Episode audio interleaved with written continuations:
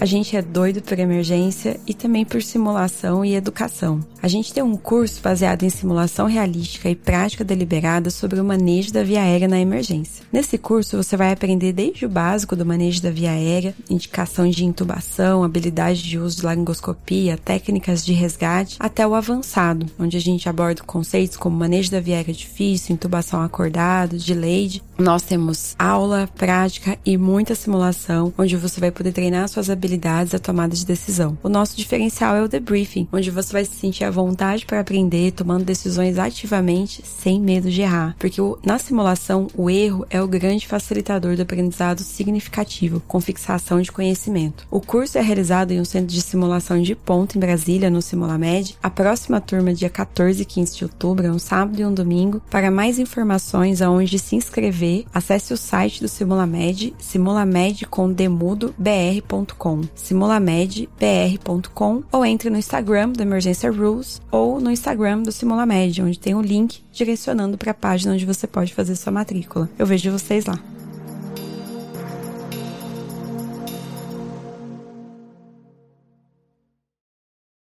Boa noite, plantonista. Antes de começar, eu devo te dizer que recomendo fortemente que você ouça esse episódio do podcast num ambiente tranquilo, de preferência onde você não será interrompido e com um bom fone de ouvido.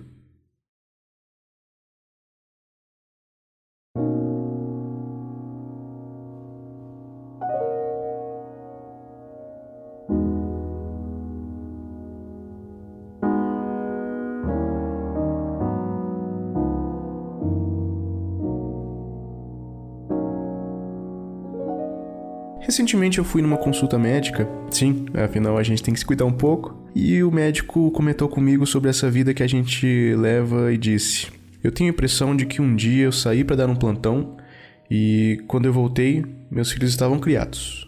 Ele falou isso de forma bem humorada, mas com um leve tom melancólico na fala. Desde então eu venho pensando: para onde eu tô indo com a minha vida? Quanto tempo está sendo dedicado ao que realmente importa em nossas vidas? A história dele me fez pensar um pouco na minha. Quando eu estava no ensino médio e eu tinha decidido fazer medicina, uma das coisas que me deixava mais feliz era ficar doente e ir pro hospital. Só de estar naquele ambiente me inspirava por estar no local onde eu queria seguir minha carreira, meu sonho. Depois tive que dedicar muito tempo para passar no vestibular. Foi glorioso quando consegui passar e vi que conseguiria seguir meu objetivo. Na escola de medicina eu passei a dedicar ainda mais tempo nos estudos e me afastar de atividades que eram prazerosas para mim. Aí terminei a faculdade e comecei a dar meus primeiros plantões. Eu lembro da primeira vez que eu entubei um paciente sozinho. Eu nem conseguia dormir direito naquele plantão de tanta emoção de ter salvado aquele rapaz. Depois eu entrei na residência, mantive uns trabalhos por fora para poder ganhar uns trocados, mas minhas horas trabalhadas regularmente passavam das 100 horas semanais. Até que um dia, no pronto-socorro, eu dei um diagnóstico complexo que tinha sido até uma boa sacada e salvou a vida do paciente. Mas quando eu fui me deitar para descansar, não senti nada. Não senti aquela emoção, que entusiasmo de ter salvado uma vida, porque na verdade eu estava vivendo um pesadelo de tanto trabalho e cansaço. Em que momento que o sonho virou pesadelo?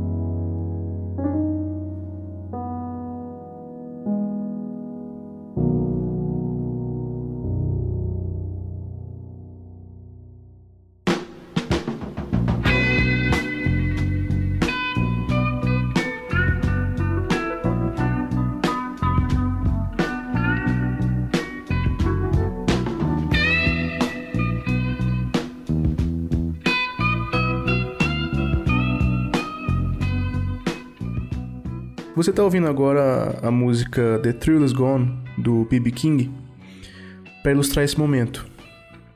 O significado da letra da música significa alguma coisa tipo a emoção se foi, a emoção se foi de uma vez. O que estava levando a esse desânimo? Muitas horas trabalhadas, muito tempo gasto com papel e pouco tempo com pacientes, pouco tempo de atividades prazerosas e de sono de qualidade. Se você está ouvindo esse podcast, provavelmente você é um profissional de saúde ou estudante que, na minha opinião, estão entre os profissionais mais resilientes e dedicados que existem. Mas o que leva uma pessoa resiliente e amável a se estressar e se distanciar? Conheço médicos excepcionais que se suicidaram ou morreram por abuso de substâncias. Conheço uma enfermeira fantástica que era o coração da equipe nas horas mais difíceis para salvar aquele paciente na sala vermelha e que está afastada do serviço. Aí você deve estar pensando, lá vem ele falar de burnout. Bom, tem isso sim. Mas eu queria chamar a atenção para outra coisa ainda mais profunda no nosso sistema de saúde e que está levando a esses quadros tristes e alarmantes. Para isso, preciso que você se imagine numa guerra. Você já é uma pessoa adulta e tem seus valores morais bem construídos. Você se importa com outras pessoas e nunca pensou que mataria alguém. De repente, você se vê numa situação em que você precisa matar alguém ou prejudicar uma pessoa que você nem conhece por um motivo que você nem acredita. E você está lutando uma guerra que não é sua. O que acontece? Você desmorona por dentro. Vamos agora transpor isso para o pronto-socorro. Você estudou a vida inteira a forma de tratar bem os seus pacientes. Você até jurou que faria o melhor por eles, mas você não tem as condições necessárias para isso. Eu mesmo nunca imaginei que eu não teria disponível uma troponina para dosar num paciente com dor torácica. E o pior, nunca fui ensinado a ter que lidar com esse tipo de cenário. O que fazer numa situação como essa? Ninguém te ensinou isso. Então, ah, o problema então é só no SUS. Não.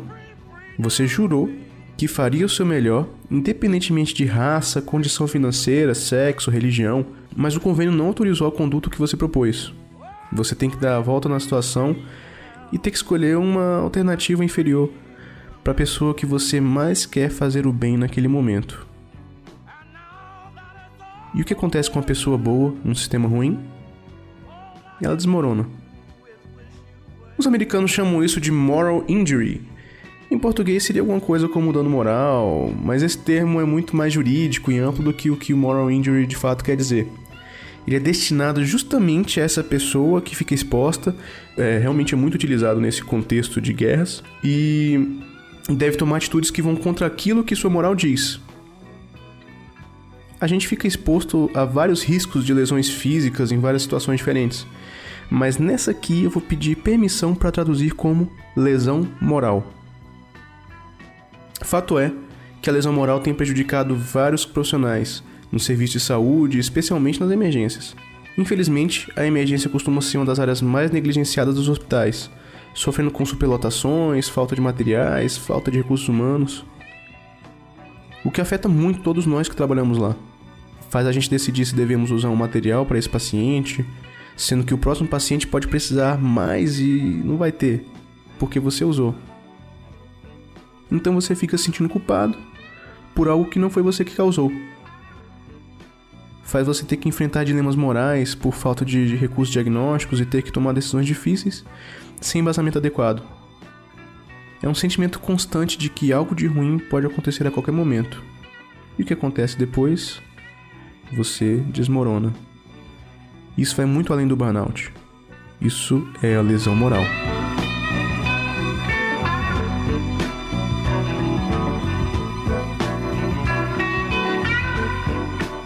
Isso leva a outro fator que chama nossa atenção. O que acontece com muitos profissionais que começam a se sentir desmoronados e com sentimento de impotência diante da situação? Eles começam a distanciar emocionalmente. E se tratando de profissionais de saúde, qual é um dos mecanismos de escape?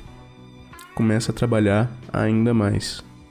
Aí sim, começa a tragédia prenunciada e nós começamos a esgotar.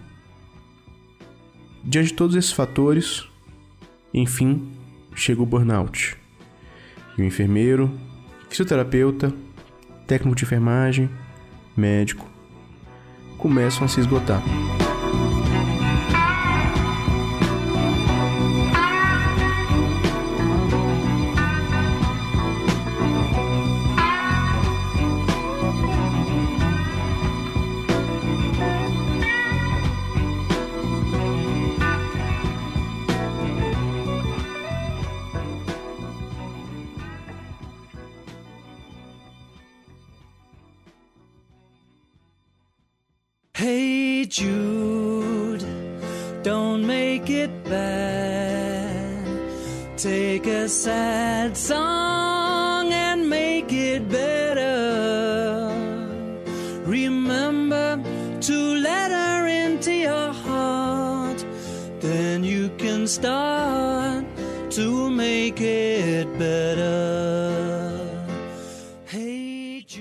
Você tá ouvindo Hey Jude, dos Beatles. Quando John Lennon se separou da primeira esposa, Cynthia, para ele ficar com Yoko Ono, o filho dele, Julian, ficou muito triste com a situação. E o Paul McCartney, que era quase um tio pro menino, fez essa música para ele. Ele fala Take a sad song and make it better. Que significa pegue essa música triste, pegue uma música triste e a torne melhor. Claro que esse processo de esgotamento aconteceu comigo também. E apertou muito durante a época da residência. Atualmente é mais fácil para mim porque minha residência acabou e eu tenho um domínio maior sobre meus horários. Tenho evitado fazer horas demais ou muitas horas seguidas em serviço. E imagine só, meu plantão tá muito mais prazeroso e eu consigo me entregar muito mais aos meus pacientes. Posso dar mais atenção e conversar melhor com eles pela melhora do meu humor eu trabalho como médico anestesista e emergencista. No pronto-socorro e no centro cirúrgico, que são algumas das áreas mais estressantes do hospital.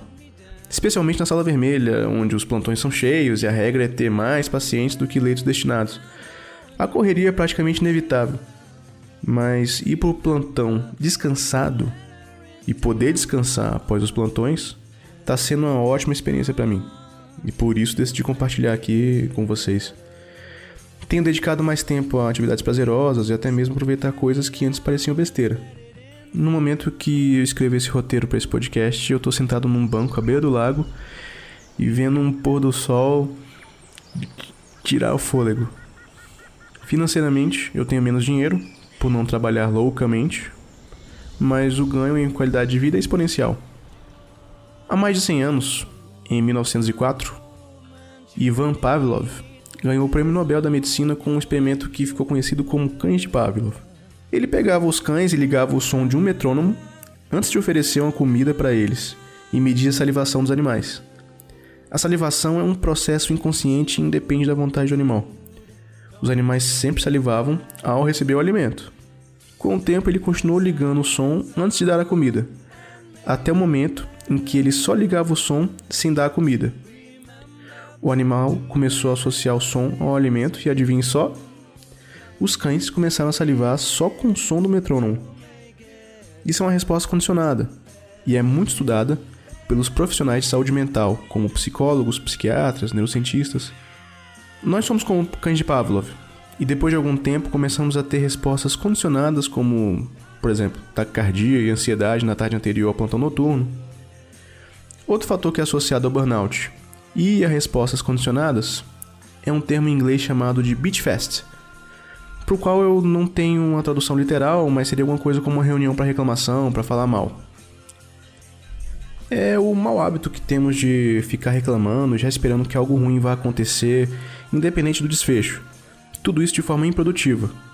Só entrando em ciclos de pensamentos ruins e reclamações.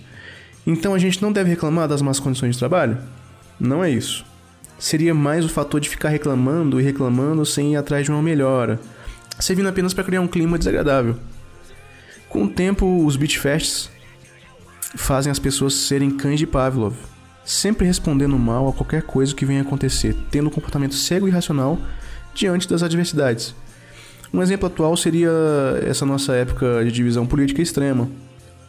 Não importa o lado, se você falar que determinada política ou político fizer algo bom, automaticamente alguém vai vir falando mal a qualquer custo, e vice-versa. É uma resposta negativa condicionada. Se você ouvir aquele nome, você já está condicionado a achar algo ruim a respeito. Trazendo isso para o nosso local de trabalho, as reclamações improdutivas constantes tornam nosso ambiente tóxico para a saúde mental. Devemos sim procurar os erros de nosso serviço, mas de forma racional e buscando a resolução deles evitar que o foco seja reclamação e colocar nosso foco no paciente.